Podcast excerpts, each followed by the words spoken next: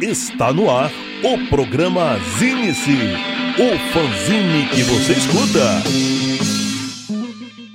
Boa noite a todos, nós somos o programa Zine-se, o fanzine que você escuta. E estamos aqui diretamente do Estúdio Montana, no centro de Taguatinga, aí, transmitindo para a Rádio Quatro Tempos, aí, a web rádio mais rock and roll underground aí do DF e do Brasil, né, cara? Vamos elevar a potência da, da que agora na web é, Vai pro mundo inteiro, vai mundo inteiro, Vai né? mundo inteiro. Os países de língua portuguesa. Inclusive, o a tem, aí, tem ouvintes, muitos ouvintes fora do Brasil, cara. Eu já não sabia. Tem vários ouvintes. Um, um amigo do Paraguai, que é o Fúnebre, que toca na banda DL50, ele acompanha direto, todos, toda quarta o bicho acompanha o programa.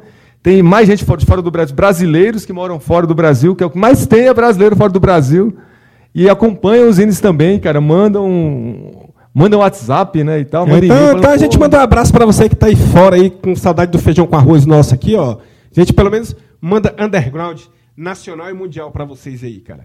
É, a gente agradece demais a todos que vão ficar com a gente aqui por pelo menos duas horas. Mais que isso a gente está fazendo de tudo para não passar, né, cara? Agradece você que compartilha nossas publicações, que compartilha o endereço do nosso site aí, radioquatrotempos.com.br. E você que perdeu algum programa, vai lá, cara, na nossa página aí, é, dentro da, da rádio, e tá lá no podcast, cara. Todos os programas, assim, no máximo em dois dias, a, a Patrícia upa os programas aí para que você não perca nenhum.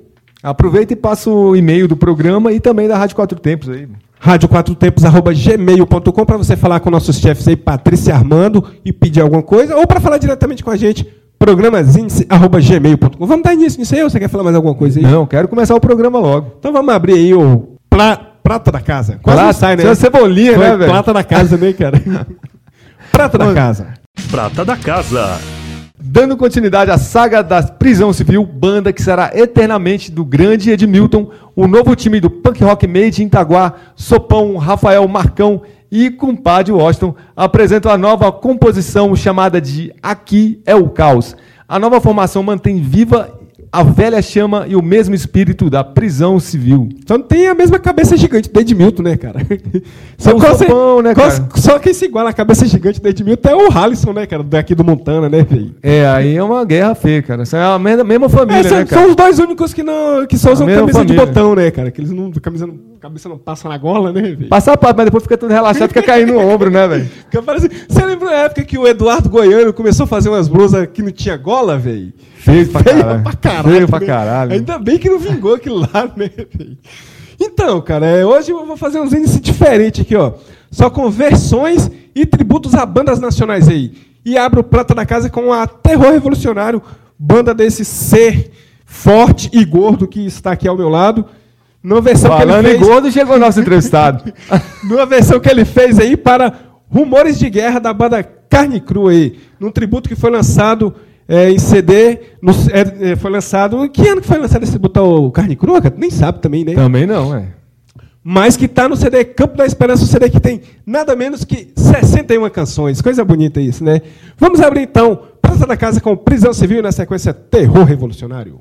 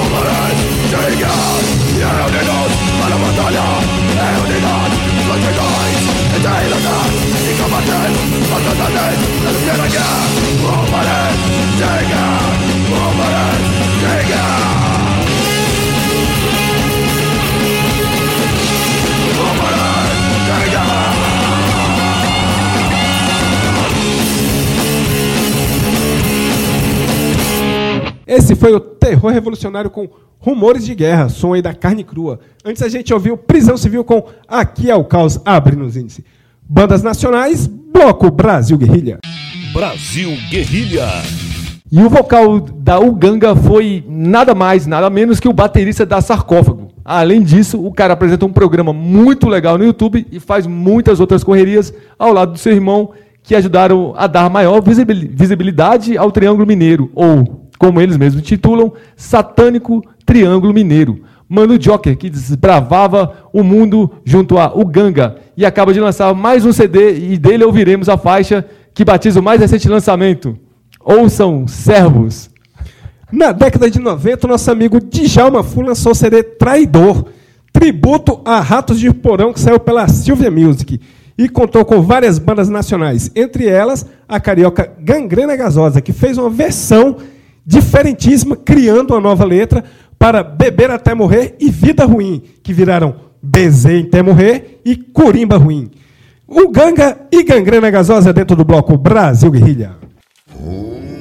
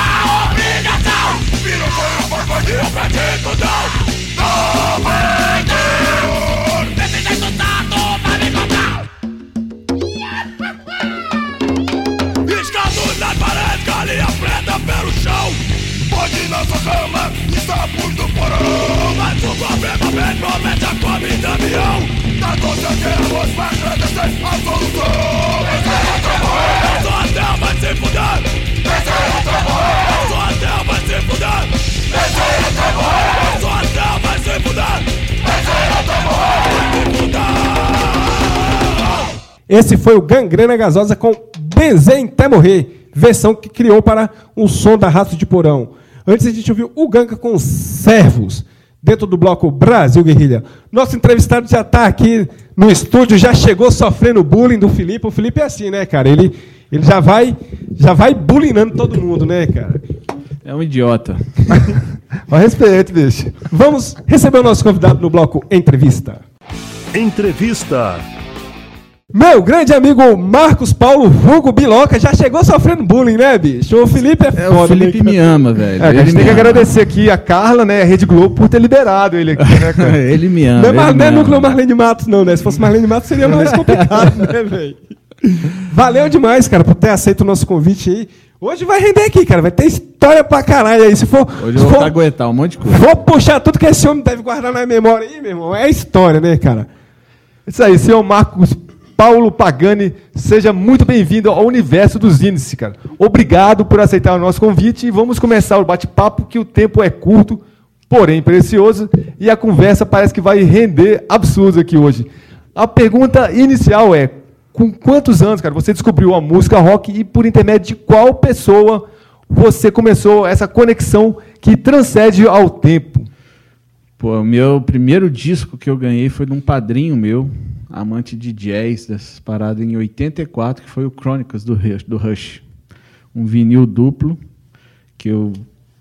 Ali eu comecei, né? Tocar bateria na almofada de casa, aí comecei a ouvir umas coisas. Ali que eu já comecei a ter interesse por essa vertente. A princípio eu não gostava de nada, assim. A, a música em casa foi mais isso. Meu pai era muito de bossa nova, dessas coisas assim. E eu nessa parte, deixa eu arrumar esse microfone aqui. Mas seu pai, seu pai ou sua mãe não acharam ruim de você estar ouvindo um, tipo uma, um som assim, tipo rock, um som mais. Não, de diferente? jeito nenhum, de jeito nenhum. Eles. Meu pai sempre gostou. assim, meu pai gostou de música de qualquer forma, né? Ele estudou acordeon, é a formação dele musical, né? E minha mãe sempre estava nas rodinhas, aquela coisa dos anos 70, tropicália, né? Tocando violãozinho. Meu pai tinha um acordeon que ele tocava, né? E quando foi que você entortou a vida, cara, com os undergrounds, que você falou assim, cara, Cara, o rock é bom, mas o underground é mais Mas, foda ainda. Olha só, em 84 eu estava com 8 anos, que foi quando eu ganhei esse disco. E aí com 12 eu não queria saber de música. E aí minha mãe me botou para estudar violão clássico. Tipo, obrigado mesmo, você vai. E eu, caralho, fui. E aí fiquei estudando isso até meus 16, 17 anos. Aí foi quando eu montei uma banda, tipo, para tocar assim, com amigos, não tinha nem nome nem nada, tocar Ramones. Que era o Los Gamelas? Não, isso é Isso antes. Não tinha nome, não tinha nada. Aí nessa história da- dessa banda foi que eu parei de estudar violão. é, Ah, tá, aí, isso é, aí o professor lá no conservatório chamou minha mãe e falou: Ó, é o seguinte, se ele não estudar duas, três horas por dia, tá gastando dinheiro à toa aqui. Aí ela perguntou o que, que eu queria. Eu falei: Não, eu quero montar uma banda de rock, não quero saber de música clássica, não. Foi isso. E o Los Gamelas? Então foi o Los Gamelas foi sua primeira banda autoral ou essa banda que tocava Ramones já fazia um, uns sons Não, esse, daí- esse- esse lance dessa banda Ramones era brincadeira. Assim, era muito Então, sua primeira banda mesmo foi o Los mesmo foi Gamelas. Los Game- Los Gamelas. Então é. faz aí um, um resumão aí de como foi essa fase de transição aí. Cara, o Los Gamelas era o seguinte: eu tinha um, meu primo Cabeça, tocava batera, tinha uma batera na casa dele e a gente ficava tocando os dois juntos. E aí a gente tinha essa coisa de andava de skate naquela época, e a gente conheceu o Buga, que é percussionista, baterista, o Alessio, baixo, e o Magnus, vocal. Aí a gente montou uma banda ali que começou a tocar de tudo, não tinha a princípio som autoral, né? Com essa, a gente fazia cover do Beastie Boys, do Rush, do Led Zeppelin, Do Ramones, era uma... Mas era versão ou era cover mesmo? Não, cover mesmo, tentando tocar igual, esse tipo de coisa. E aí até que a gente fez uma, uma demozinha que a gente gravou na época no Estúdio Gaiola, lá no DI, Cidival. Ah, eu lembro dessa demo do, do Los É, uma demo que foi desenhada pelo... O irmão do Dan- Daniel de cabelo duro? Não, não, cara, foi o irmão do, do- do- Porra, esqueci o nome dele, que tinha a loja de, da Rede Skate Shop, o... Irmão do Lira? Isso, irmão do Lira. Ele que desenhou a capa pra gente. Aí tem eu gordinho na época com óculos na frente e os moleque e tal atrás. E nessa época as lojas de skate vendiam demos também, né, velho? Vendia, bicho. Essa época era maravilhosa, né, velho? Ô, ô época. Cara, e você também tocou em uma banda de ska chamada E a Vaca Foi Pro Brejo. Eu lembro que era uma banda que estava tocando bastante e se destacando no cenário independente da época. Queria saber assim, quais as melhores lembranças desse período junto ao povo da Vaca. Cara, essa, essa época foi, foi muito massa. Porque a Vaca e o Los Gamelas, ela veio, veio mais ou menos meio junto, assim, né? Certo que o Cabeça, que era o batera do Los Gamelas, era o batera da Vaca, né? E assim, a gente... Cara, acho que foi a melhor época da minha vida. eh, Né? Porque a gente era época de, de show pra caralho, farra de quinta a domingo, às vezes de segunda a segunda, rock, rock, era sempre essa cena, produzindo, compondo, ensaiando todo dia. E, e vocês chegaram a tocar fora de Brasília com a Vaca, né, meu? É, com a vaca. ah, Então, a minha história na vaca, ela durou mais ou menos um ano, um ano e pouco. Mas nesse um ano, um ano e pouco, a gente chegou a fazer um show naquele bar de skate que tinha no interior de São Paulo. Bicho, eu não vou lembrar os nomes, velho. Estamos falando de vinte e tantos anos atrás, né? Aquela, aquela coletâneazinha da Monstro, aquele vinilzinho azul, tem a vaca? São com quatro Cara, eu já não sei se velho. Porque aí eu acho que essa fase eu já tinha Já saído. tava mais, é, né? é, porque a, a- saída da vaca foi uma escolha minha mesmo, né? Foi por questão da outra banda que eu acho que a gente vai falar, que tinha mais a ver com a minha cara, né? Que era o Risca Bufa, assim. Eu tava, curtia mais esse som, mais Bad Religion, essas coisas. Aí tá falando em Bad Religion, bora ver um Bad Religion aí com do The Paranoid Style. Hey, let's jump around to the renegade sound of the paranoid style. Hey, get upside down style. Everybody ever heard the news? To the wicked moves. Around for many years, so polish up your shake, shake, shake with fear. Wave your right till you just don't care. Anyone can do it. It's easy if you dare. It's a paranoid style in American politics. Casey Jones, you better watch your apocalypse. Illumination and fluoridation are communist plots against the population. Hey, let's jump around to the renegade sound of the paranoid style. Hey, get upside down to the American sound of the paranoid style. Hey, kids on the right and left, do you feel dispossessed? If you're on the left or right, I feel your pain tonight, so shake off reality. It's easy as you please. Soon everyone is dancing conspiratorially. It's a paranoid style in American politics. Casey Jones, you better watch. All kinds of wild interpretation are open to the paranoid imagination. Shemao.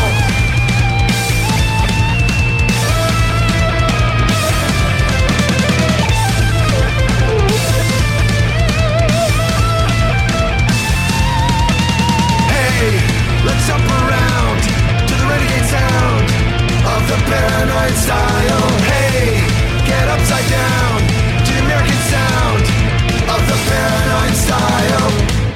Esse foi o Bad Religion aí com do The Paranoid Style. Então, cara, você começou a falar do Riscabufa, né, cara? Essa então já deu pra perceber que foi sua banda do coração, né, cara? Vocês tocaram muito, vocês, pô, só com, com o século a gente tocou pra caralho com, com Riscabufa, né, cara? Cara. É, quem pisou no freio quando a risca estava a toda velocidade? E como foi a história do CD de vocês? Sei que foi gravado, mas que não sei nem se chegou a sair. Não, não saiu. Cara, então, o Riscabu foi assim. É... Eu tinha um estúdio, né, lá no, no Torradinho, na fábrica do meu pai. E aí, que era um estúdio de ensaio. E a... o Riscabuff ensaiava lá. Um, um dos guitarras era o Fred. O Fred era um moleque que a gente cresceu junto, estudamos junto, etc. E aí o Fred saiu da banda para estudar arquitetura, foi pro Rio.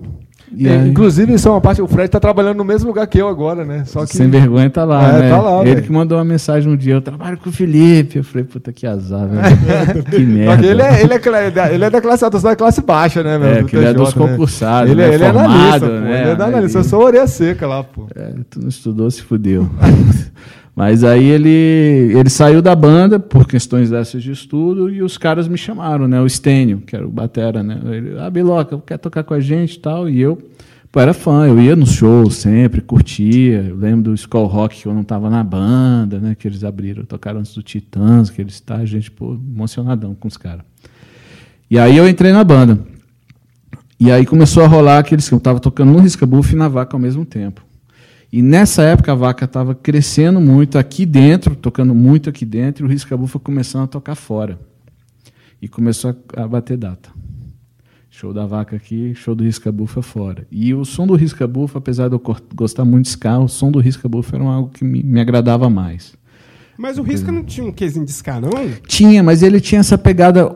A vaca era era uma. Era, a vaca era. é, né? 100% Bull- é, a vaca era, mais É, era pra a caralho, vaca né, era velho? festa, farra, Era né? aquela coisa de mate mate né? bostones, special, né? E o Riscabufa já era essa coisa que misturava um pouco, sei lá, de, mais, é, Bad Religion com, com, com ska, tinha umas coisas de Agente Orange com ska, essas coisas assim. Eu gostava mais dessa vertente. E aí quando deu essa coisa de, de, de ter que escolher para não atrapalhar os caras, é, aí eu saí. Aí quem entrou no meu lugar foi o Dudu, mas até liguei pro Dudu. Antes de eu falar com os caras, eu, porque o Dudu era meio que hold da gente. Aí eu falei, Dudu, tá afim de tocar na banda e tal? E ele tocava pra caramba e tal. Ele falou que tava. Eu falei, então, bicho, tá rolando isso, isso, eu vou falar com os caras. Aí eu já saí, não deixei os caras na mão, né? Já deixei tudo organizado. E aí veio o Risca Bufa. O Risca Bufa, assim, pô, a gente veio tocando muito, fazendo essas coisas todas e resolvemos gravar o disco nessa gravação do disco que foi aquele que me despertou para essa coisa de, de engenharia de som, de a gente fala engenharia de som, mas ninguém tem esse título, né? ninguém estuda, não existe essa faculdade, mas é, é a função que é Eu usada. achei que, achei que tivesse uma faculdade de engenharia de som. Aqui no Brasil não tem, não. Tem lá fora, né? No país tem, aqui no Brasil não. E é, aí a gente veio com essa gravação desse disco, né? Que a gente fazer no Zen, foi quando o Zen inaugurou a, a mesa analógica dele, a gente gravou na fita. E o James que foi o técnico. E ali a gente, porra, eu comecei a curtir essa onda de produção, né? De, de, de- Mas aí o disco ficou pronto, né? E, e foi assim, da, da banda, naquela época eu trabalhava, tinha empresa do meu pai, eu trabalhava, já tinha um estúdio de ensaio, umas coisas que gerava renda, então assim, eu não tinha despesa nenhuma, todo o dinheiro que entrava eu guardava para essas coisas. Então praticamente eu banquei quase que o disco todo, né? E eu fiquei sem grana para prensar. Aí eu já não tinha grana. E aí dependia de todo mundo Fazer uma vaquinha. fazer uma vaquinha e tal. Aí a vaca foi pro brejo. Aí a vaca foi pro brejo, né? Porque assim, não rolou a vaquinha e demorou o disco a sair. Aí eu já fui mergulhando mais dentro dessa área de produção, de estúdio. E naquela época tu fazia alguns shows também, e eu lembro que tinha show pra caralho naquela época, velho. Tinha... Cara, na verdade, Chegou é, eu não- criar Ó, um teve, teve uns cara, shows dentro teve. do Torradinho, né? Inclusive, algum- Então, nessa fábrica. oito shows lá. é, lá nessa, dentro, nessa né? fábrica que meu pai tinha, ela tinha um quintalzão atrás. Aí teve uma vez que ele viajou. A gente tocou, a gente tocou lá no negócio da Atitude, não foi? Isso. É, aí meu pai viajou e aí a gente falou, pô, vamos fazer uma festa aí. Aí numa semana Primeiro a gente organizou festa, uma lembro que festa. primeiro teve uma festa, acabou foi um real. com Rotten to Decore, Isso. porrada de Que era coisa. um real para entrar na época, não sei o quê, e aí bombou. Aí a partir dali começou a rolar uns outros shows, né? E naquela época meio que começou a criar um, um movimento assim, ska, hardcore melódico, muita Tinha. banda, né, cara? Muita Tinha. banda, muito show. Tinha muita banda, tinha, tinha o próprio Rotten to Decore que você falou, tinha o Escabuva, tinha a Vaca, aí tinha a banda do MA, o Marco, que. Tinha o Dr. Cloud, Dr. tinha Cloud. É, tinha um- PNCH, tinha banda é. pra caralho. né? Cara, e assim, hoje você tá dono de estúdio, ele continua sendo dono de estúdio e tal, mas você ainda continua muito amigo dos caras do Risca Bufa, né, meu? Continuou, não, Ah, sempre Aí vocês nunca falam assim, pô, bora juntar de novo a banda e fazer um show de lançamento do CD que nunca saiu, né? Vocês nunca. Cara, esses dias, Cogitaram esses ideia? dias o que rolou? Esses dias alguém postou no, no Facebook, acho que foi o Ravi Mortus, postou a demo do Los Gamelas.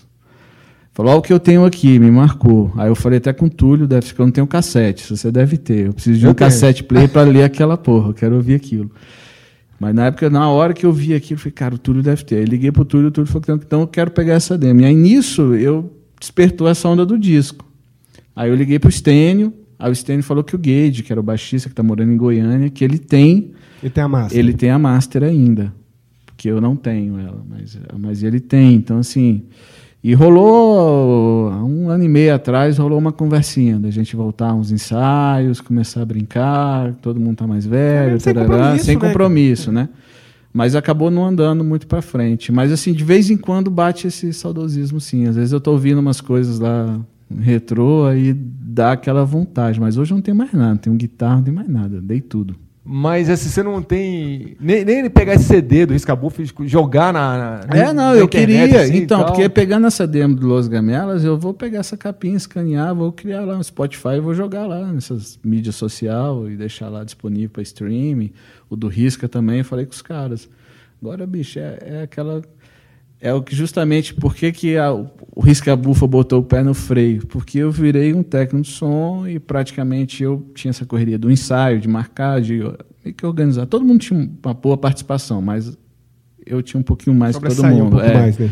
E aí eu parei completamente, que eu comecei a me dedicar 100% ao estúdio, ao ME Estúdio. E aí eu não ia ensaio. Tem show daqui, da- aí os caras marcavam quatro ensaios, eu só ia no último. Aí os caras me tirou da banda. Só que a banda Aí também quem, aí quem entrou nesse, Ninguém entrou. Ninguém entrou no seu lugar, né? Não. E, a- E a banda sei lá, acabou. vai que se a banda resolva fazer alguns shows e tal.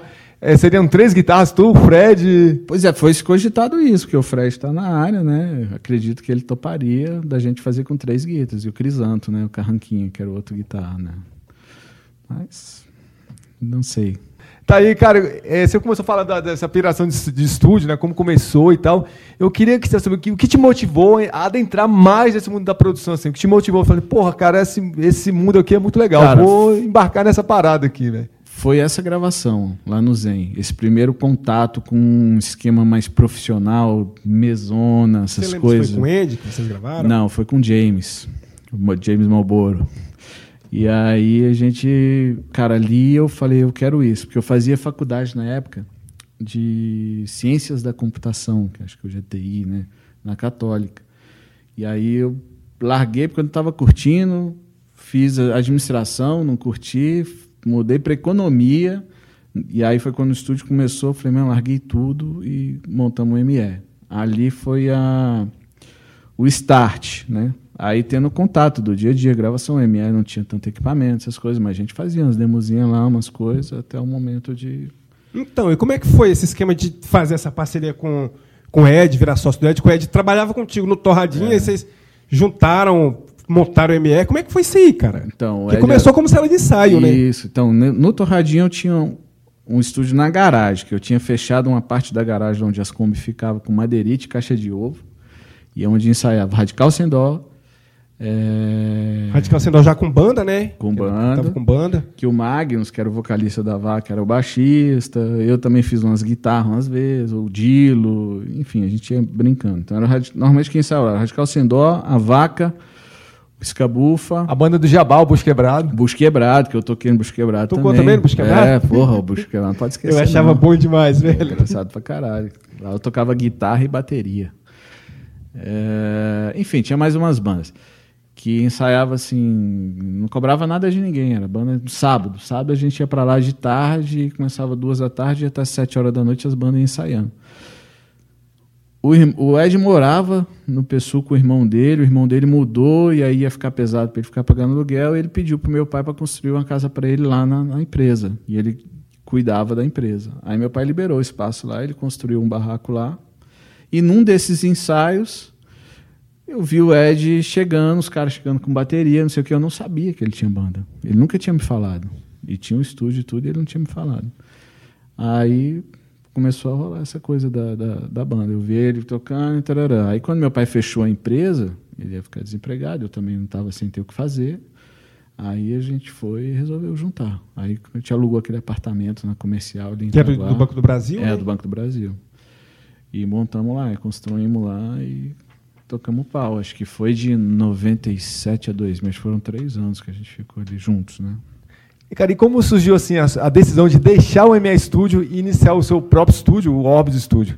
E assim, se você pudesse voltar no tempo, cara, quais as decisões que tomou no Orbs que hoje você optaria por outro caminho? Assim, já que você montou o Orbs em dois, no ano 2000, né, cara? E assim, cara, outra onda. Queria saber como é que você fez para ajustar esse tempo do Orbs, né, cara, com o seu, tra com o seu trabalho, né, cara, lá na Rede Globo e tal. Vai se foder. o idiota, né? Cara, vamos lá. O... Pra quem não tá entendendo nada, explica aí, velho. Ai, fala, já fez a piada, velho. continua. Conta a piada, vai, conta É, pra cara, galera. ele sabe ele trabalhou na grande família, né, cara? O Biloc. O- o Bensola, Mãe né? da parcelaria, né, pô? Caraca. Então, o lance do MF foi o seguinte, cara. A gente começou, o estúdio era só de ensaio e gravações de demo. A gente gravava, tinha uma plaquinha de dois canais. Eu lembro que a gente gravava a bateria bumbo e um over. E depois eu colava as caixas na mão, que o cara tocou para pelo menos ter bumbo, caixa e um geral da bateria. Quando a gente comprou uma plaquinha de oito canais, começou a gravar um pouquinho melhor, que foi quando a gente fez um disco do Raul no Beco, umas coisas assim, que já começou a ter uma sonoridade um pouco melhor. É, chegou o momento, cara, que eu, fui, eu ia casar. né, com a- Carla.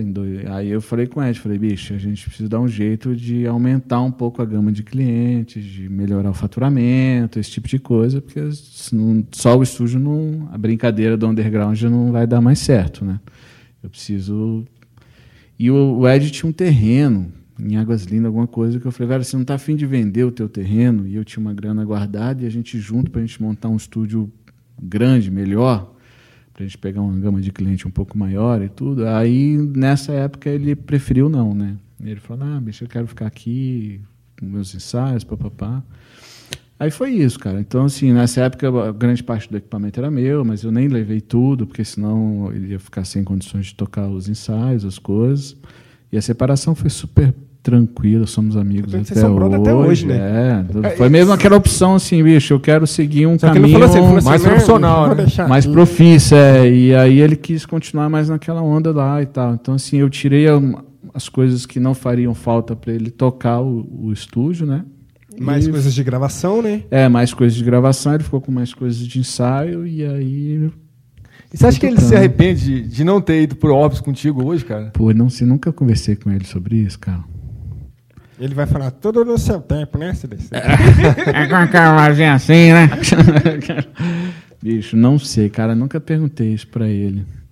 É, espero que não. Acho que ele, ele fez um- uma, uma bela história ali, né, cara? O ME, com o som, com as bandas, com tudo que ele foi construindo durante o tempo. Acho que. Acho que valeu. Então vamos ouvir mais som aí, cara. Vamos ouvir o ação direta aí com sinais de pulsação.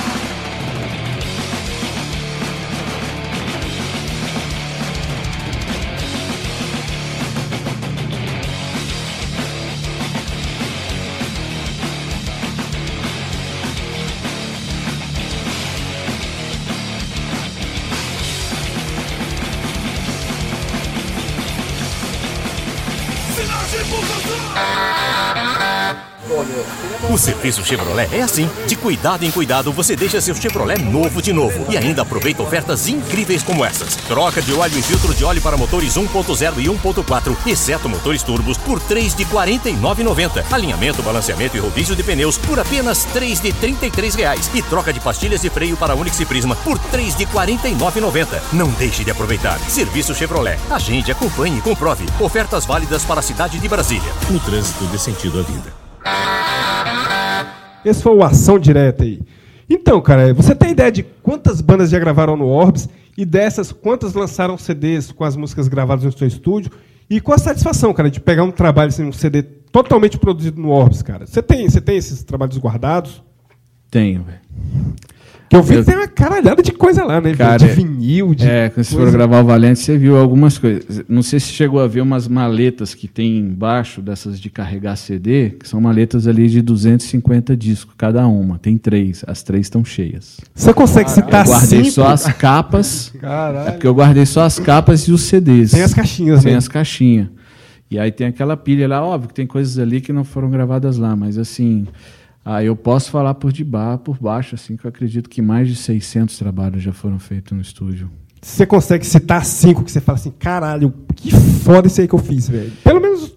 Bicho, eu, eu, eu posso cinco, citar, tá assim, bom. cinco... é, tem alguns discos que, que eu considero, assim, independente de estilo, que é um marco na minha sonoridade, como técnico, como profissional na área. Né? Então, assim, eu falo assim, aqui eu atingi uma certa maturidade em termos de um engenheiro de gravação, de mixagem, etc. Então, assim, tem um disco do Rumbora, que foi um disco que a forma de ser produzida, até então nunca tinha produzido nada com aquele cuidado, e ali foi um sonzão. Tem um disco, cara, que é que é do é um trabalho do Hamilton de Holanda, bandolim, umas coisas assim, que é uma outra área também que eu não, nunca tinha feito e eu meio que eu acertei de primeira assim no som. Cara, tem um DFC que eu acho sensacional, que é o Foi sobre o signo de Satã? não, não, mais pra frente. Acho que é da, da- não sei se é o da, e saiu agora em Portugal esse Ah, disco, tá. inclusive. O sequência de animalesca de bicudas giratórias. É, eu acho disso aqui o Fabrício gravou sem ouvir ninguém na sala. Foi um disco que o Davi veio produzir junto com, acho que com 53HC, umas coisas assim. Aquele disco eu acho sensacional. Tem o último do Deceivers, que aquele ali pra mim é um xodózinho assim do, do metal, em termos de que porque a gente fala É em metal, ficou. que a gente fala assim de busca as referências gringas, né? É, falar assim, então a gente, esse disco, eu acho que a gente foi um disco trabalhoso, né? Foi um disco de um ano de pré-produção, um ano gravando, assim, claro, não trabalhava todo dia, mas assim muita referência, muito cuidado em todas as etapas, né? O Gregório tem essa coisa bem metódica, né? Não. Que a gente fez com muito Totalmente. cuidado, é. E esse disco é foda, assim. Não sei se eu citei cinco, mas tem esse. Tem um do Jalive, também que eu acho foda, que é o último disco com o Júnior, que era um antigo vocalista. É um disco que eu escuto ainda de vez em quando no carro. Então eu vivi um reggae, boto lá no Spotify e escuto. Acho é um disco de 2004, mas que eu boto o som, o som ainda é atual, me agrada, escuto. Se eu estou falando de conceitos, não de gosto musical ou estilo, assim, profissionalmente falando. Você gravou a Ellen Oléria? Gravei. Gravei. A Ellen, eu tenho, como, por exemplo, de grandes trabalhos, eu não tenho, não, acho o, o melhor som que eu já tenha tirado no estúdio. Mas é uma satisfação enorme ter conhecido. A Ellen foi uma situação, assim, ela foi gravar um programa que seria um valendo no Orbis há muito tempo atrás que eu tinha com a Rádio Cultura, de fazer um ao vivo, a menina da Rádio Cultura ia lá, entrevistava. E ali eu conheci, pirei na banda, achei foda. Ela queria gravar um disco, não tinha grana. Eu falei, cara, vamos gravar e você paga quando puder. Biloca, né? O jeito biloca de ser. Aí foi assim.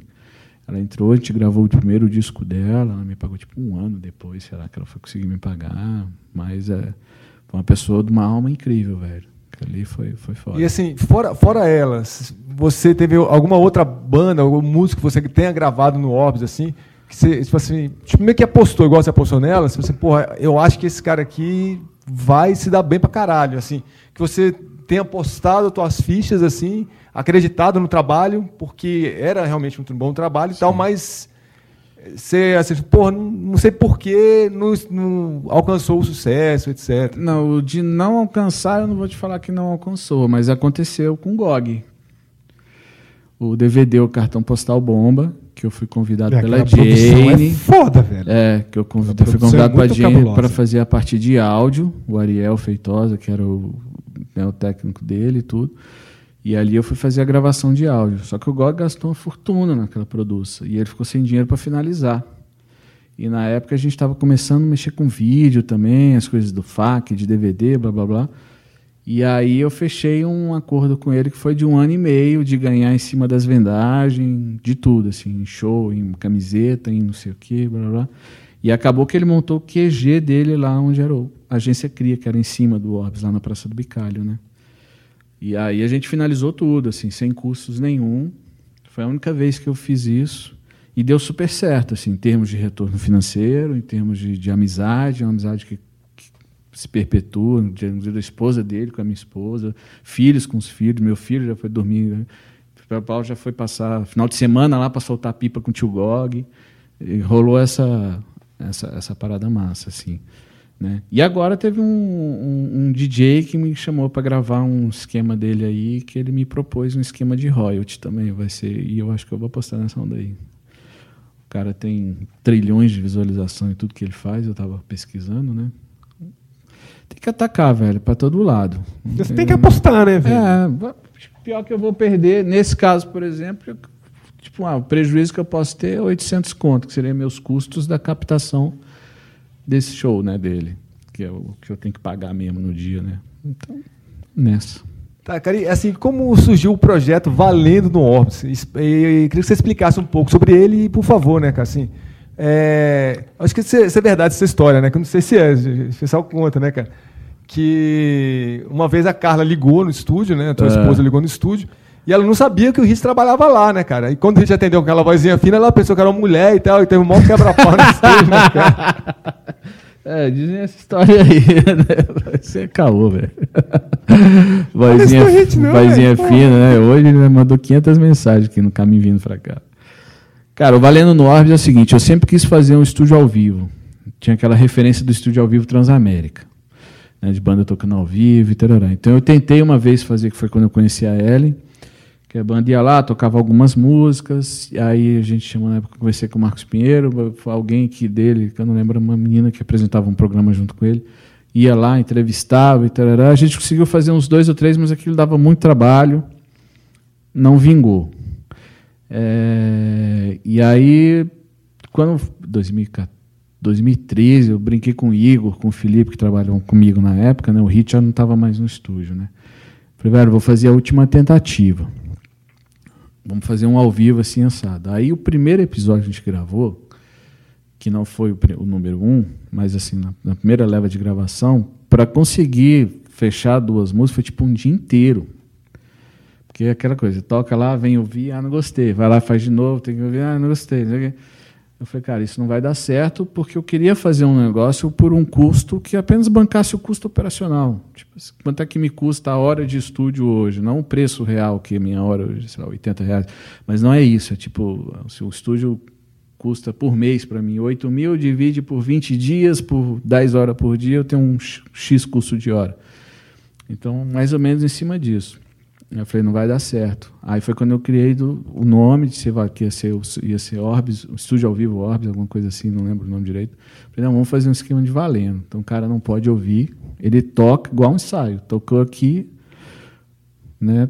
Você já gravou no esquema mais relax, já foi mais bonzinho com, com Seconds, né? Mas é no começo, pelo menos uns 130 e poucos episódios, acho que até um 90 mais ou menos foi assim. Você tocava a música e vocês conversavam entre vocês. Valeu? Não, quero fazer outro take. Esse outro take apagava o anterior. Aí o take novo Já às vezes era salvo, pior né? do que o anterior. Aí o cara começava a tremer nas bases, porque aí cada take que Ia vinha era piorando, piorando o piorando. negócio. E ele já tinha perdido o bom. Então, Breno, já teve situações de eu botar o produto no ar e o cliente me ligar, o artista, e falar assim, velho, tem como tirar? Eu falei, bicho, você, que eu desafinei pra caralho, será coisa do tipo. Velho, você sabia das regras. Tirar eu não vou tirar. O que você pode, você não é obrigado a compartilhar. a pegar e divulgar e etc. Mas vai estar lá no canal. As regras eram bem claras, né? E aí depois a gente foi facilitando um pouco, questões de três takes, etc. Mas o Valendo hoje ele acabou. Assim, eu, eu dei né, o, o do Seconds que vai sair agora essa semana e tem mais um outro, são os últimos dois. Eu vou começar um projeto agora que é apresentando os artistas da cidade. Tu, tu já viu o estúdio Show Um Livre? pouquinho diferente. Eu já assisti um É uma dois. ideia boa de fazer, cara. entendeu? Eu já assisti um. Trocando ideia com, com a banda. É, esse que eu, eu Vai dar um pouquinho mais de trabalho. É, né? a questão é essa. Esse que eu vou fazer agora é mais assim, proporcionando um trabalho de qualidade elevada. Não é provar que você pode fazer uma gravação foda ao vivo, não é nada. Que o não tinha essa coisa de mostrar que, pô, né, tocando ao vivo mesmo, na Vera, que o som pode ficar bom, não tem aquele negócio que para gravar bem tem que ser separado, né? Não existe isso. Então esse projeto agora não, vai ser gravado ao vivo, mas assim, a banda vai poder ouvir na hora, pode fazer um ajuste, um concerto, regravar alguma coisa, tarará, que, né? Vai dar mais trabalho. É, dá um pouquinho mais, mas assim, é um período de seis horas, é uma música só, onde a gente já vai mixar junto ali na hora, terminou de gravar, já vamos mixar, e uma pequena entrevistinha como se fosse um release. Ah, sou Felipe, Def Slam, pô, banda formada há 30 anos, os integrantes são tais, as nossas letras falam disso, daquilo, aquilo, outro, nosso processo de composição é assim, o maluco começa com um riff de guitarra, eu meto a letra, e é isso, temos tanto disco gravado, um, um briefzinho. Isso vai estar separado, vai ter um vídeo só dessa entrevistinha e um vídeo da música. Quem vai lançar isso é a própria banda, não vai ter no meu canal, mas só para ter de registro. Ou seja, daqui 40 anos, como é que era a cena em Brasília, 2019, 2020, o que, que acontecia? Pô, acessa esse canal aqui que você vai ter lá 200 bandas, 300 bandas, de tudo quanto é estilo, que tocavam vai continuar tendo um custo, porque é só para bancar os custos mesmo, né? Só que a gente vai querer entregar mesmo um material que a banda possa até lançar mesmo como um single, como um, né? não ter aqui uma participação num programa que às vezes está cheio de erro, coisa assim, a banda deixa só lá no YouTube e, e beleza, né? Esse não, já tem uma preocupação mais de disco, de uma gravação de disco, né? Por isso que a gente vai reduzir para uma música, poder caprichar mais na, em tudo. E né? já tem, já tem um nome decidido desse novo projeto? A princípio foi se falado alguma coisa de sons da cidade, não tem muito assim certo não. Foi um negócio... Tinha um outro nome que eu pensei, eu mandei essa mensagem para um maluco para ele criar uma abertura para mim, mas eu não estou achando a mensagem mais, eu esqueci esse nome. Mas assim, a gente vai gravar um piloto. É, tem uma banda que terminou um disco agora comigo e eu bonifiquei eles pelo, pela gravação com essa com a participação. Vai ser o piloto número um para lançar, né? O projeto. E a partir daí vai ser a mesma coisa. Quem tiver interesse, liga, marca, mas é aquela coisa de fazer tudo no dia. Assim. Entrou duas da tarde, por exemplo, montamos uma hora de montagem, a banda tocou duas horas mais ou menos, está gravado, a gente tem mais três horas para mixar. Senta aqui do meu lado, vamos deixar É, o som. é hora de entrar e hora de sair. É, seis horas. Aí a gente mixa, a partir daí depois só edita o vídeo, vai pro ar. A edição vai ser diferente do Valendo, ser uma edição um pouco mais caprichada. O Bandinha está montando um cenário para esse esquema, assim, um- umas coisas de luz assim, um, mais fechado, não vai ser aquela coisa da iluminação abertona, vai ser tudo mais escuro, mais luz de abajur, umas coisas assim, menos luz. Para mudar, para não ficar parecendo que é o mesmo E projeto. já tem né? ideia de quando vai é, começar? é, tipo, essa primeira banda já vai ter o material lançado na. na- na- Então a gente vai gravar sem ser terça que vem, a outra terça. E aí, provavelmente, na sexta eu já quero colocar no ar. Já como lançamento oficial. Com o lançamento. Então, assim, esse- essa semana entra o Valendo do Seconds no ar. Na outra semana entra o Valendo de uma outra banda que vai gravar agora no final de semana. E aí são os dois últimos. A gente encerra o projeto Valendo Orbs e já começa com, esse, com esses posts né, dessa, dessa nova leva. Então, aí tu começou falando o esquema de captação de áudio e tal. Algumas dessas captações viraram DVD, como o DVD do GOG, né? E é mais trabalho, né, cara? Mais trabalho, Sim. mais detalhe. Como é a viabilidade desse, desse tipo de trabalho, cara? E quantos desse tipo o Orbs já fez? Cara, gravação ao vivo, a, de, a gente já fez, quando foi gravação ao vivo externa, né, fora do estúdio, são 118. Isso eu tenho catalogado. São 118 trabalhos. A maior que eu já fiz foi a Filarmônica de Brasília, um DVD que eu dirigi, que chama Choro Sinfônico, que era a Orquestra Filarmônica de Brasília, tocando chorinho com vários cantores e etc. Que ali a gente usou 94 canais Caralho. de gravação. Foi um inferno, velho. Foi um inferno. Não tem noção como eu tô com saudade de gravar punk rock. Aquele dia eu falei, mano, onde é que eu fui me meter? Você gravou Porão do Rock? Você fez? Cara, Você Porão do Porão? Rock eu gravei em 2002, o segundo, o segundo na, na- depois da Concha, foi 2002, né, 2001. A Concha, o primeiro É, o primeiro da Concha foi em 98, aí 90. teve o 99 na Concha, Na Concha, e né, 2000 então. já foi em Mané Garrincha. Então 2001, gravei 2001, 2003, 2004. 2001 foi aquele que foi ao ar? Que o último que eu gravei foi um que teve Marcelo D2, é, que já foi tipo. Teve. Teve Crisium também. Teve uns, assim, esse foi o último que eu gravei. Eu gravei um dos palcos só. Né? Esse daí também foi, foi foda. Esse daí eu quase nunca ba- sabe que é dessas É, esse daí, esse daí, por exemplo, tem uma história que eu e o Hit quase morrem, né? Na volta do último dia, acabado. A gente veio conversando de lá aqui com os vidros abertos. Pra não capotar de sono. E, velho, eu, e eu, assim, o Hit morava na comercial, que Itaguá, e eu morava na QNG. E aí, cara, eu dormi perto do batalhão. Caralho. Acordei com um barulhão. Quando eu vi uma árvore na minha frente, eu joguei o carro pro lado, velho. E o Hit saindo, sentamos no meio fio, ficando, cara, tipo, seis falou, horas da manhã. "Foda, velho." Foda, que caralho, velho. O que aconteceu? É, isso aí foi. Aí depois não, não rolou mais, não. Tá, velho. Antes de encerrar e você se despedir do povo, cara, que acompanha os índices, quero saber a sua opinião sobre o corte de verbas para a cultura ah, protagonizado pelos governos federal e local, cara. E mais uma vez, né, cara, agradecer aí a sua presença, agradecer a Rede Globo e saber se a sua parcelaria ainda vai continuar aberta. Né? Cara, sobre esse lance de corte de verba, é, é um assunto meio polêmico, assim. Eu tenho uma visão um pouco, vamos falar, por exemplo, federal, vamos falar de lei Rouanet, essas coisas. É uma lei, por exemplo, que eu já aprovei projetos para eu executar, mas eu nunca consegui executar porque eu não conseguia captar em lugar nenhum. Né, bicho, eu não tenho as pernas da Ivete Sangalo, e é, ver- e é verdade isso. Porque Ah, você com certeza é depende- verdade. Você não tem as pernas de Beto Sangalo, né? cara? é, não, eu digo assim, na verdade, essa situação que só os artistas grandes conseguem, porque, cara, você depende de uma empresa que vai botar um dinheiro que não é 100%.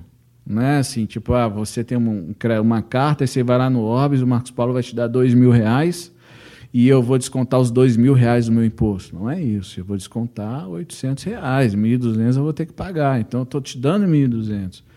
Então as empresas, quando vão liberar um tipo de dinheiro desse, os caras vão liberar para quem vai dar mais visibilidade para eles. Então, bicho, entre o Defslan ter um projeto legal pra caralho, de 20, 30 mil reais, e uma empresa e um, outro, um artista chegar com um projeto que tem nome nacional, o cara vai na empresa nacional. Independentemente de ser mais caro, né? Se ser mais caro ou não, é visibilidade. As cotas de empresas estatais, que elas são. Eu não sei como é que é a lei, mas existe uma lei que é quando o cara fatura acima de sei quantos milhões, ele é obrigado a investir um percentual do lucro em cultura e tal. Mas as estatais em si, elas, elas bicho, é um núcleozinho fechado mesmo, é a mesma coisa, é muito difícil para conseguir. Quando consegue, tem existe os captadores, que é a galera que leva os projetos, que já conhece, e aí ninguém ganha um dinheirinho mesmo, não tem conversa. Mas é muito difícil conseguir. Então, assim, cara, eu não sou contra não isso que, que rolou agora nesse governo, falando em termos de lei Rouanet, entendeu? Que foi proposto aí. Vamos ver se vai dar certo, né? Da distribuição assim, dessas estatais serem obrigadas a pagar mesmo os projetos. Agora a galera tem que escrever, né? Às vezes muita gente, eu vejo muita gente reclamando, mas, Mas não escreve. é, nego, às vezes vai lá no estúdio e fala, ah, o FAC é uma patotinha, uma panelinha, não sei o quê, bababá. Eu falei, pô, mas tu já escreveu algum projeto pro FAC? O cara, não. Eu falei, então tu não vai, tipo loteria, né? Não joga, não vai ganhar, velho. É, aí tem várias bandas que ganham. né? Então, assim, tem que escrever. Escreve, insiste. O FAC, cara, é que rolou agora um corte gigante né, de, de verba. Esse daí é meio tenso porque é inexplicável a coisa que ele fala assim. Não teve uma razão de ser, né? É, ele alega, por exemplo, que vai usar a verba do FAC Acho que é pra, para restaurar o é, teatro. o Teatro Nacional, né, etc. E depois volta com a verba inteira, né? Mas, cara, ele tem condições, ele tem como tirar isso de Tem de onde lugares, tirar, na verdade. Entendeu? Existe. Ele pode tirar, isso, né? inclusive, do governo federal, de leis ruanês, estatais bancarem isso, com projetos de ONG, tem outras formas, ele não precisava ter feito isso.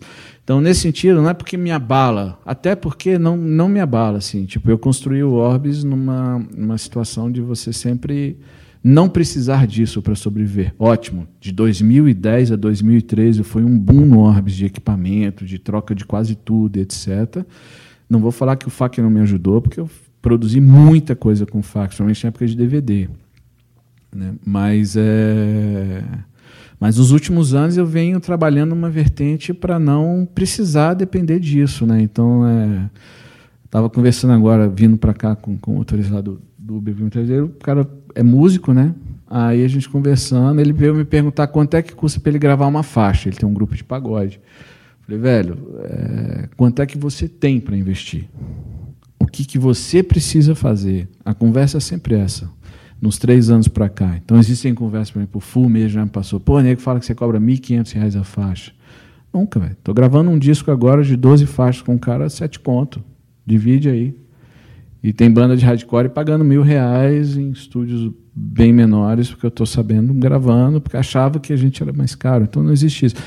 Então, assim, eu, eu, como eu sempre tratei, vocês me conhecem de muitos anos, a gente sempre, o dinheiro nunca teve em primeiro lugar nessa relação né, com o cliente. E eu mantenho isso. Apesar de eu ter ganho uma gama de clientes é, maiores, antes que eu só trabalhava com rock, hardcore, punk, essas coisas, hoje eu trabalho com tudo, né, até orquestra, por exemplo.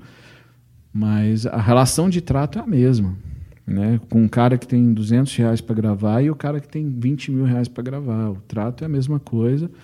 E, e, o trabalho, óbvio que aquele de 20 mil reais vai dar mais trabalho né, do que. Mas a gente sempre chega num acordo. Vai, dá para gravar junto, botar a voz depois, a gente corrige o que precisa para economizar tempo de estúdio.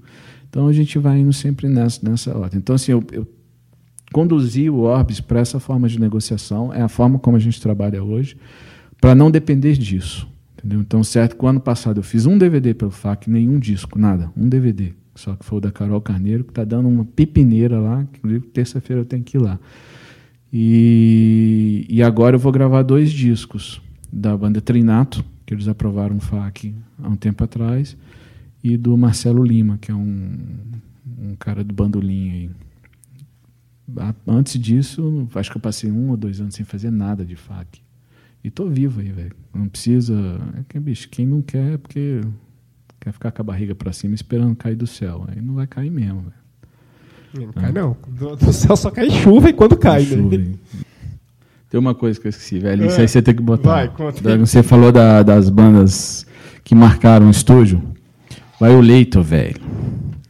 Vai o Leito é uma banda que mudou um pouco a, a cara do estúdio pro, pro metal ali naquela, com aquelas produções daqueles dois discos, velho. Aqueles discos foram foda. Tem os vinis lá até hoje. Eu vi o vinil. Sabe por quê? Tipo, eu tenho um contato de fora.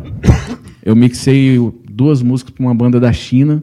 Por conta do Violator? Por conta do Violator. Caralho. É, já tive pedidos de orçamento da Alemanha, da África, por conta do, do disco, velho. Aquilo ali não pode, porque é muita coisa, bicho, é que eu tô velho. É, a cabeça a, vai esquecendo das coisas. Isso provocar a força do Violator no mundo inteiro, No né, mundo inteiro, velho. Então, assim, é uma banda que não pode ficar de fora dentro daquelas Daquela que marcaram né? de grande importância no estúdio. Todas têm a sua importância, mas essas brilhantaram com alguma coisinha diferente, né?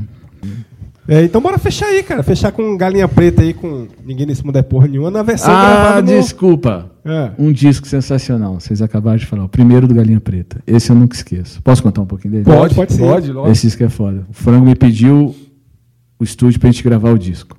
Falei, beleza, Frango. Domingo pode ser? Pode, velho. Grava ali em 4, 5 horas. Foi ele que produziu? É, a gente fez junto, né? Aquela zoeira assim. A produção é toda dele, né? Mas assim, a parte toda de finalização, mixagem, essas coisas, ele não deu nem pitaco. Isso aí foi tudo eu. O que aconteceu? Eu esqueci dessa gravação, velho.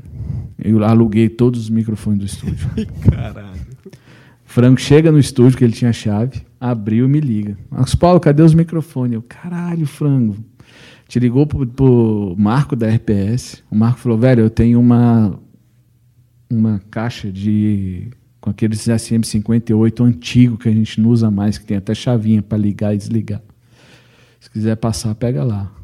E foi isso, é o disco do Galinha Preta, aquele primeiro disco foi gravado com 12 microfones SM58. Batera, chimbal é SM58, over de bateria é SM58, bumba é SM58, cara, tudo. E é uma produção foda. E o disco é cara. foda, tem um som do caralho, velho. velho. Sacou? E pra Então- mim, a melhor produção do Galinha Preta tá naquele disco lá, velho. É, não, eu acho aquele disco pra mim é o melhor. É sensacional. melhor Galinha e é uma. E a sonoridade é SSM 58. Isso, tá- sacou? Isso vem da onda do Valendo também, que é tipo assim, bicho, o que você escuta ali, o som, cara, 90% é a banda. 10% é o estúdio.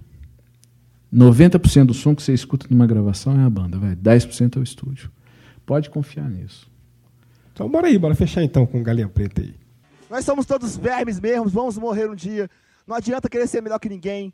E é isso, entendeu? Aqui ninguém é melhor que ninguém por nada, porque a gente vai acabar no mesmo buraco e virar verme, milhõezinhos de vermes, entendeu? Então, ninguém nesse mundo é porra nenhuma!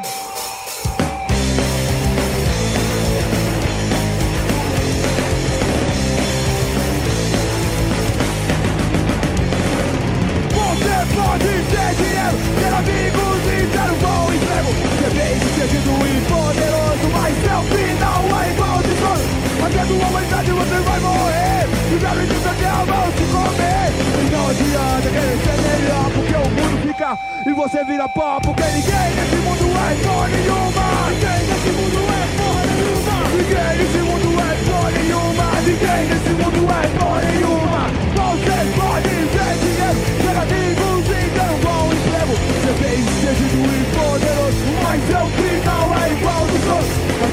A humanidade você vai morrer. Se deve defender a mão se comer E não adianta ser melhor Porque o mundo fica e você vira pó Porque ninguém nesse mundo é porra nenhuma. Ninguém nesse mundo é porra nenhuma. Ninguém nesse mundo é porra nenhuma. Ninguém nesse mundo é porra nenhuma.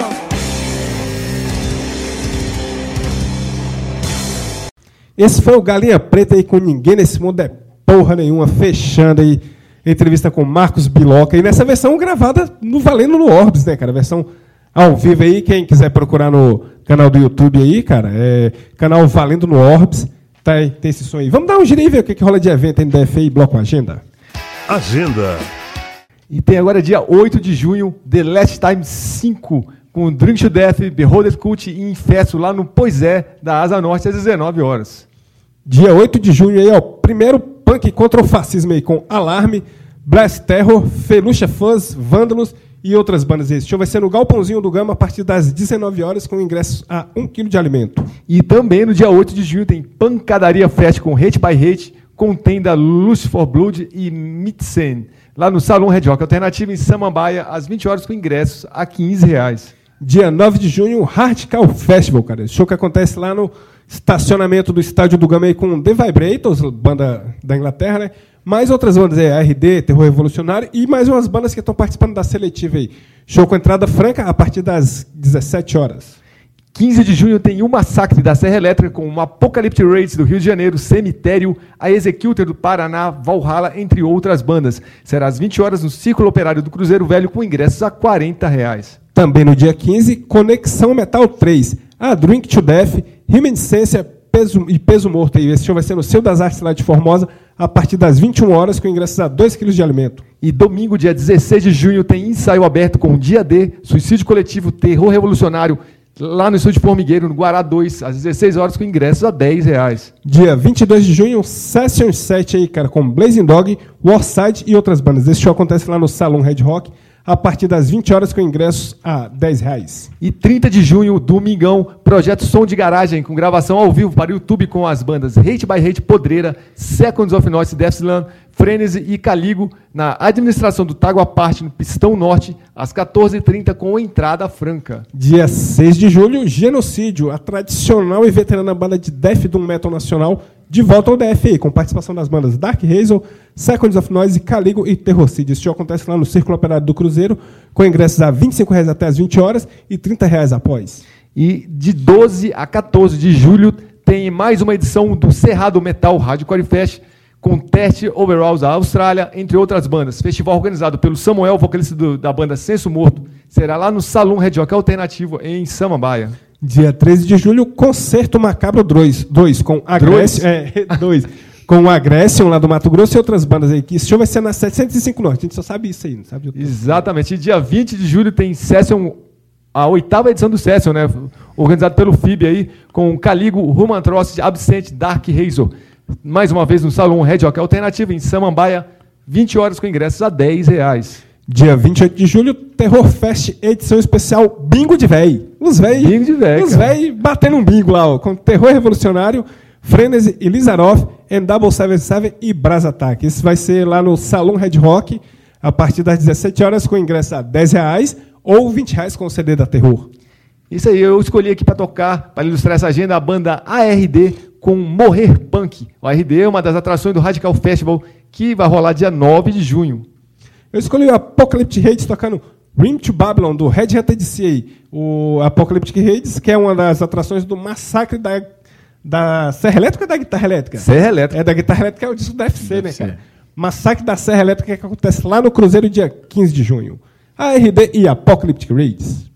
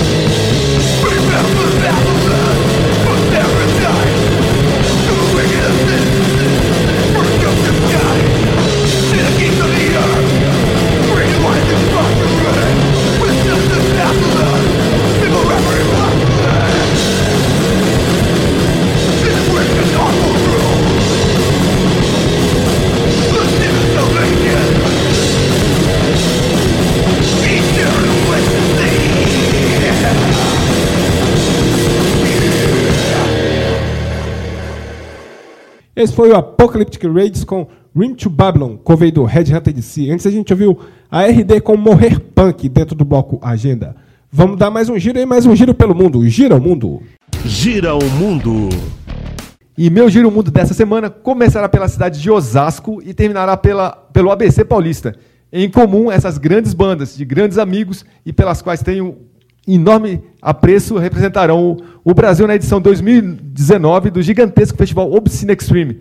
Da Hot, vamos com a faixa que intitula o CD de 1994, o excelente Cruel Face of Life, enquanto da Cruel Face, que teve o nome inspirado no trampo da Hot, inclusive, vamos com a faixa Raiva e Rancor do Split EP com a banda Extortion, lançado em 2015. Ainda tocando bandas que fizeram tributos ou versões de bandas nacionais, eu começo meu giro por BH para trazer a banda Sex Trash, cara. Os mineiros participaram do tributo aos conterrâneos da Sarcófago, lançado pela Cogumelo Records, e gravaram o clássico Satanás. Na sequência, vou para a nossa vizinha Formosa aí para trazer nossos amigos da Orgia Flies, que participa do tributo ao Vulcano lançado pelo selo do Lousada, né, que há, há pelo menos uns 15 anos é vocalista do, do Vulcano, né, cara? O Violent Records. É, com os goianos a gente ouve Spirits of Evil. Então se liga aí na sequência. Hot, Cruel Face, Sex Trash e Orgy of Flies dentro do Giromundo.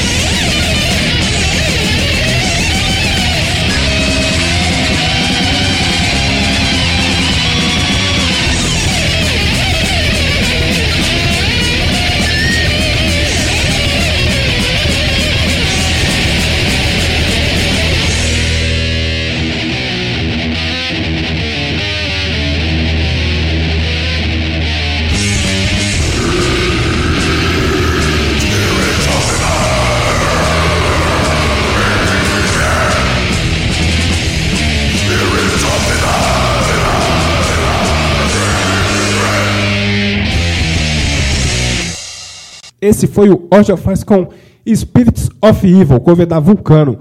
Antes a gente ouviu Sex Trash com Satanize, cover do Sarcófago.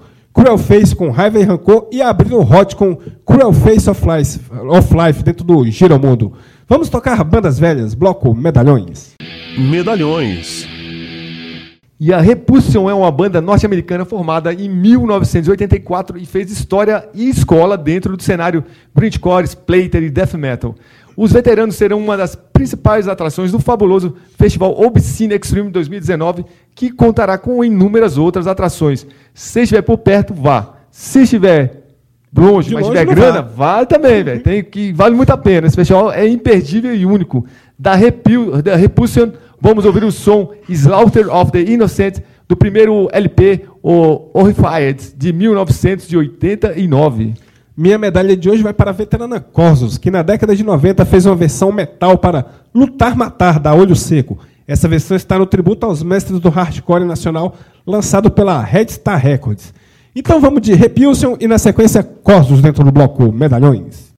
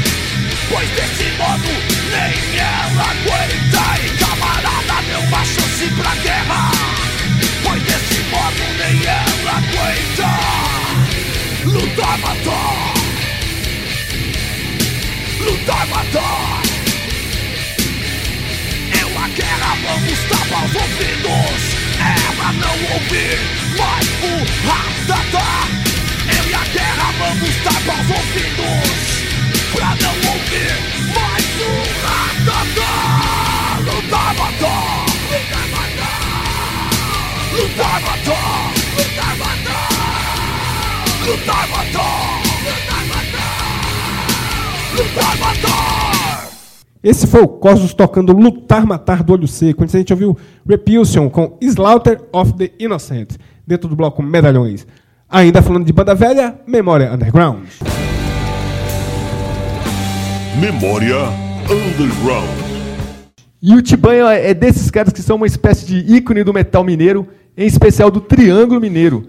Com a volta da Grande Cirroses, Tibanha resolveu deixar a Scourge parada por um tempo e por isso ele veio cair aqui no Memória Underground da Scourge. Você ouvirá a música Hate Metal do álbum o, o, é, homônimo que fala, não é isso? Isso, homônimo. De 2013, lançado pela lendária Cogumelo Records. Fecha o programa e esse especial com bandas tocando cover com a banda canega Restless, cara, que volta ao Zine com a versão para Guerrilha da Dorsal Atlântica, som que a gente usa na nossa vinheta de abertura do programa aí. Esse tributo está um pouco difícil de encontrar, cara, pois ele foi lançado ainda na segunda metade da década de 90. Ainda assim, aconselho que o procurem. É, então, esse Scourge e Restless fechando o, é, o Memória Underground.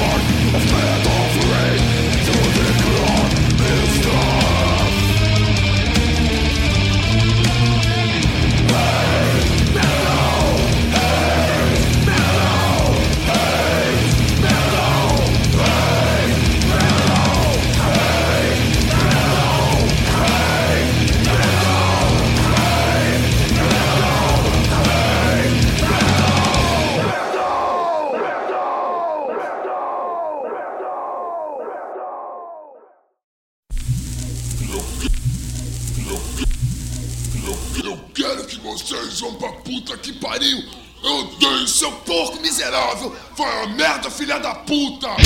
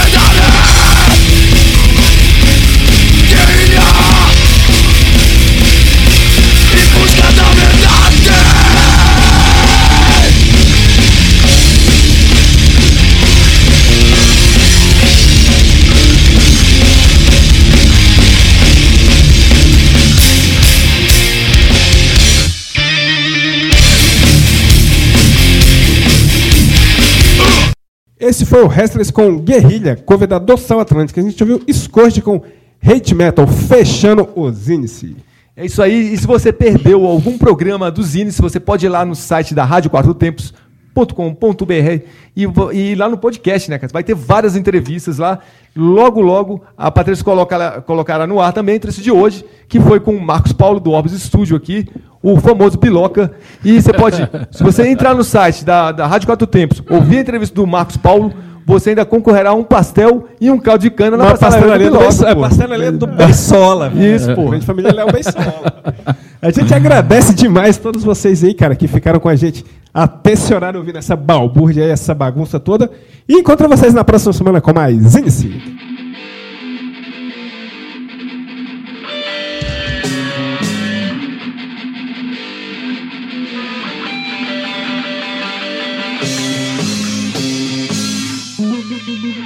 Você está na Quatro Tempos? Essa é a Rádio Quatro Tempos, o melhor do rock and roll para você.